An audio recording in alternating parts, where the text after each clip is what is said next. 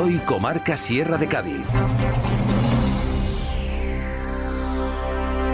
Seguimos un día más en la sintonía de Radio Comarca. Vamos ya arrancando el programa con ese día festivo que tuvimos ayer aquí en el pueblo de Ubrique. Festivo para casi todos, menos para nosotros, que estuvimos aquí con vosotros acompañándoles hasta las 2 de la tarde, desgranando toda la actualidad que nos deja cada día la Sierra de Cádiz. Día festivo ayer por el Día del Petaquero. Muchos petaqueros que tenemos aquí en nuestra localidad, la mayoría, muchos marroquineros, pues aprovecharon de ese merecido descanso que les brindó el pueblo de Ubrique.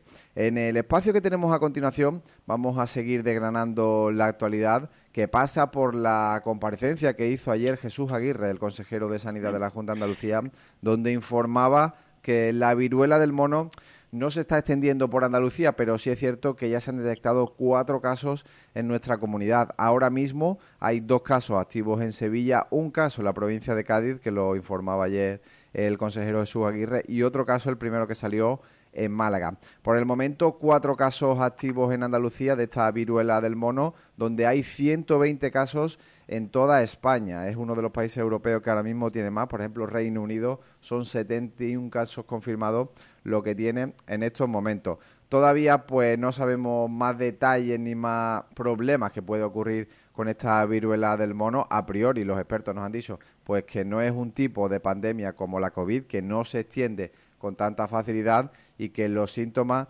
pues ahora los explicaremos a continuación en este espacio que tenemos por delante. Para ello tenemos al otro lado del teléfono a Antonio Rodríguez Carrión, a nuestro médico de cabecera, nuestro médico radiofónico que nos va a contar un poquito pues estos detalles de esta viruela del mono, además de analizar un poquito cómo está la situación ahora mismo del coronavirus y otros detalles, otras cuestiones, eh, analizaremos un poco la situación médica que tenemos aquí en la Sierra de Cádiz, en la provincia y por ende también en Andalucía. Antonio, buenas tardes. Hola, buenas tardes Leandro y un cordial saludo a todos los oyentes de Radio Comarca de la Sierra de Cádiz. Antonio, como decía, eh, ahora mismo pues hemos salido ya casi casi, no del todo, pero bueno, ya casi prácticamente hemos salido de la pandemia, más de dos años ya de pandemia del coronavirus. Ahora parece ser que nos acecha otra, no con las consecuencias que tenía esta primera, la de la COVID, pero para situar un poco a la audiencia, Antonio, se habla mucho de la viruela del mono, habrá mucha gente que conoce cómo es la enfermedad, cómo se transmite y no, pero otras que no. Por ejemplo, eh, para situarnos un poco, Antonio, em, ¿de qué se trata de esta viruela del mono? La viruela del mono es una eh, enfermedad que, es muy poco frecuente en los países que, no son, donde no son endémicas. Endémica significa que eh, la enfermedad está ahí de forma continua, persistente, como son, por ejemplo, en la República Democrática del Congo, lo que era antiguamente el Zaire, en el centro de África, y en algunas otras naciones de allí, como pueden ser Nigeria.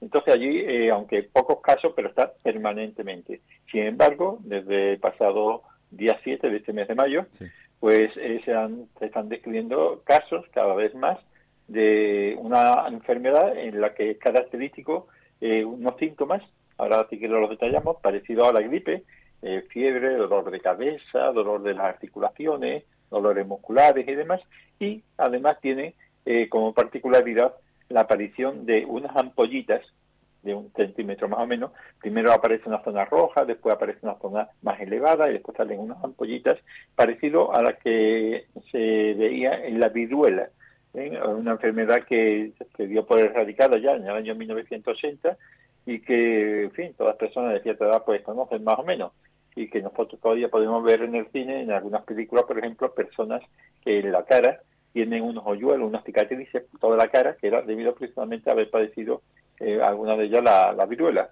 Pues esto es eh, la viruela en sí, y la viruela del mono es parecido, pero eh, que se describió primero en unos monos de laboratorio, de unos laboratorios, estos monos aparecieron estas lesiones, y de ahí viene lo de viruela del mono. Pero que actualmente, donde está el virus, es fundamentalmente en los roedores, es decir, que son los que más pueden transmitirlo. Aunque le llamen del mono, pues puede ser las ardillas, los, los ratones, muchas veces son animales de compañía, y ahí es donde puede estar el problema de, de, que sea ahí el virus y que sea motivo de contagio en, algunos casos. Supongo, eh, Antonio, que esa transmisión de los animales a los humanos tiene que ser pues contacto directo, por una mordedura, una picadura, algo así, ¿no? Supongo, ¿no?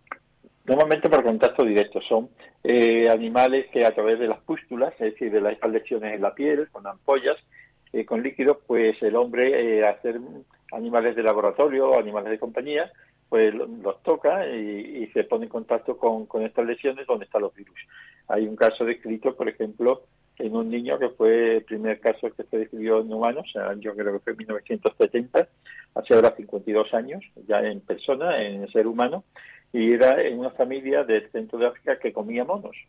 Allí es un manjar exquisito comer los monos en algunos sitios.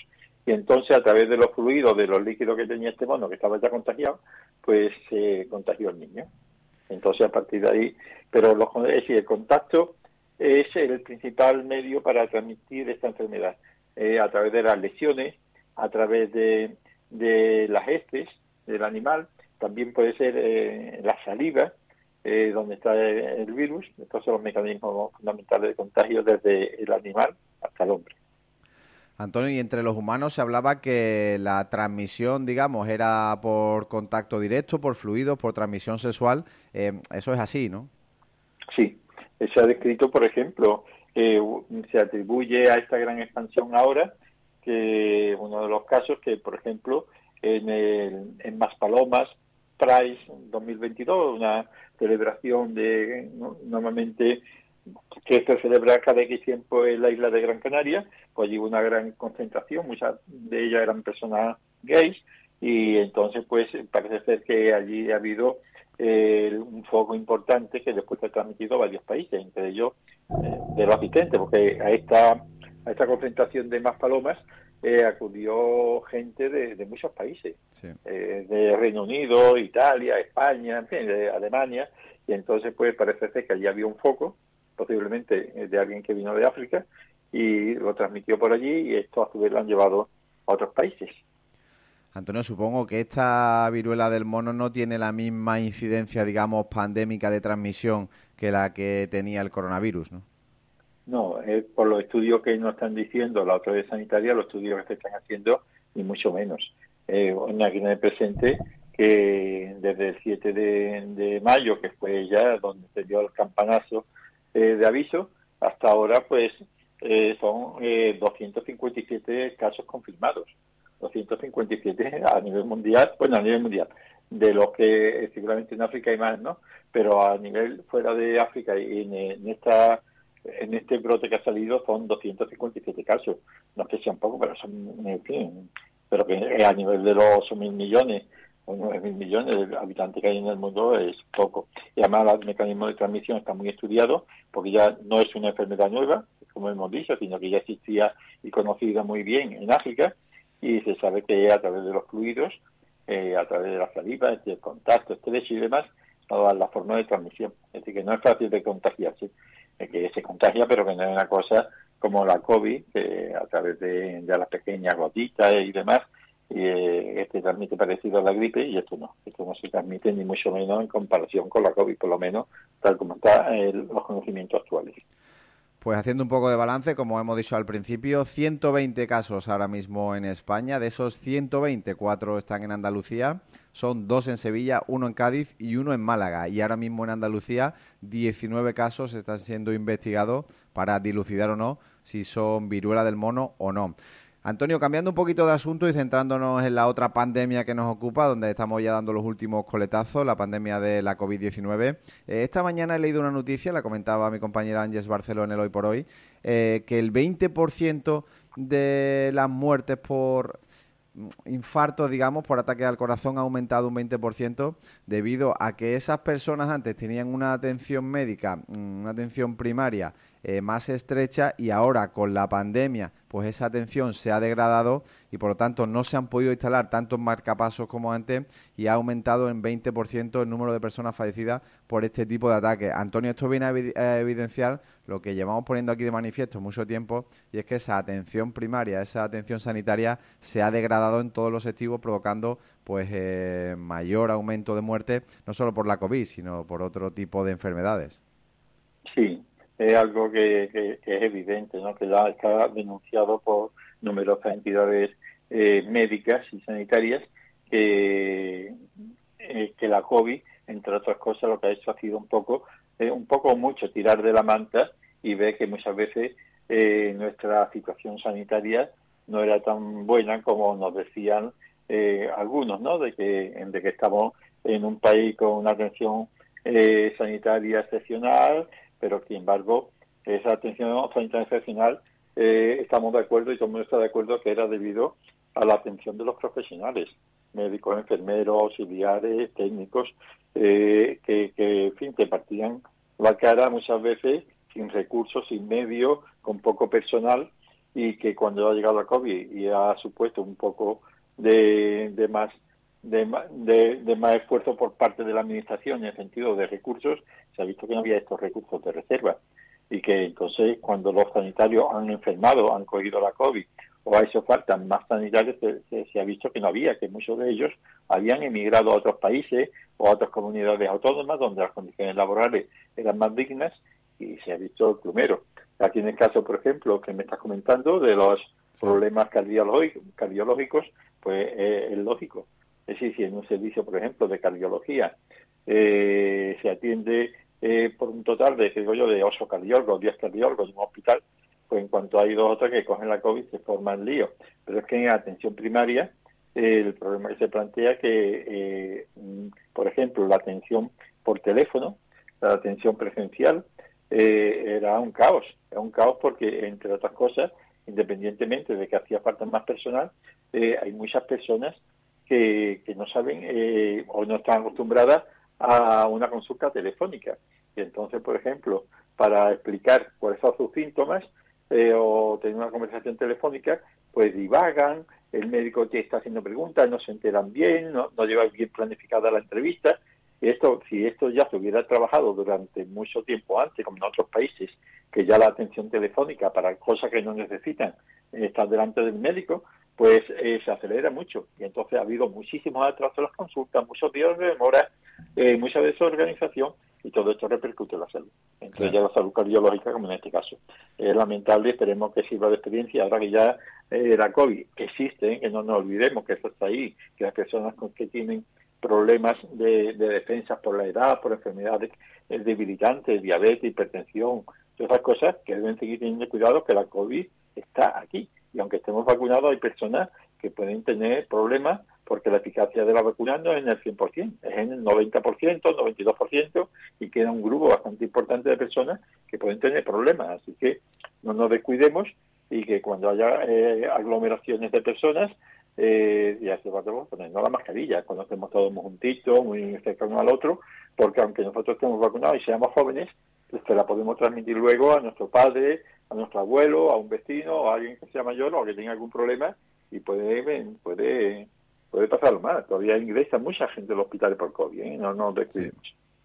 Antonio, cambiando un poco de asunto y centrándonos también un poquito en la actualidad, hace unos días conocíamos que ya es legal, digamos, eh, diagnosticar bajas por menstruaciones dolorosas. Eh, yo supongo que antes las mujeres cuando se encontraban mal por este tipo de enfermedad, pues también se le podía dar la baja, pero quizás no se podía eh, anotar el motivo real de la baja, que era una menstruación dolorosa. Ahora ya sí. Eh, tú como médico, pues supongo que durante los años de experiencia vivido, pues habrás visto muchas veces que las mujeres, a algunas mujeres les afecta más, a otras les afecta menos, o quizás que puedan atisbar otro tipo de problemas más profundos y no solo la menstruación dolorosa, ¿no? sino que puede haber otro tipo de enfermedades derivadas de, de ser mujer, simplemente. Efectivamente todos los médicos de familia hemos visto eh, mujeres que durante el periodo de, la regla pues acuden a veces a la consulta, a veces con la mayoría, la inmensa mayoría, con, problemas menores que le llamo, entre comillas. Sí que son, me encuentro con dolor de cabeza, me encuentro con dolor de vientre o fatiga, pero en fin, en general no me interrumpen mis labores diarias, sí, que estoy, o, me cambia el carácter, estoy de mal humor, pero en fin, son cosas que son molestas, pero que no te afectan al normal desarrollo de tus actividades diarias. Sin embargo, hay un grupo de personas que, sin embargo, eh, estas molestias eran muy intensas, muy, dolor de cabeza muy fuerte, o dolores de, de vientre fuertes, con vómitos, con bajada de tensión, y son incapacitantes. Es decir, durante dos, tres, cuatro, cinco días no podían realmente trabajar. Entonces se le daba el motivo de baja, eh, dolores cólicos de vientre incapacitantes, algo así. No se ponía motivo de regla dolorosa, sino se ponía eh, los síntomas que tenía que le incapacitaban. Actualmente con esta normativa, eh, como todos hemos visto, es no solamente regla dolorosa, eh, dolorosa e incapacitante, porque si tiene un pequeño dolor, pues dice, bueno, pero ya hago mi vida más o menos normal. Pero es que hay personas que son incapacitantes, entonces son reglas incapacitantes durante dos, tres, cuatro, cinco días, el tiempo que es. ¿Qué ocurre? Que esto no es normal. No es normal que la, las molestias sean tan intensas como para que no puedas trabajar.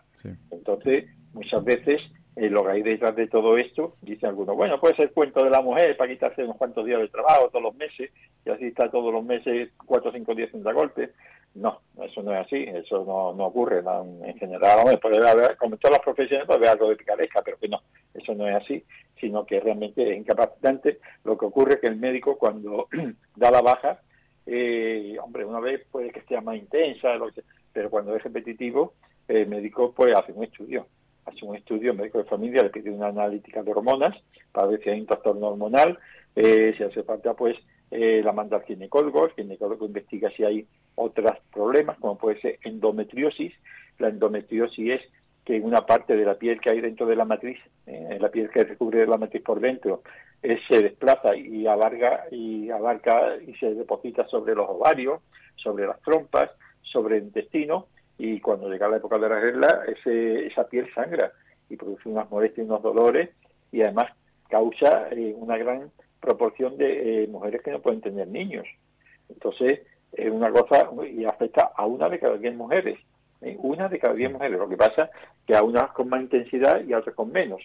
Y entonces, pues, el ginecólogo siempre investiga si hay una endometriosis o si hay pólipo en la matriz que, o algún tumorcito en la matriz, que es la que le origina todas estas molestias, o algún trastorno hormonal. Decir, que no es que yo le doy la baja todos los meses porque es incapacitante y ahí lo dejo. No, no.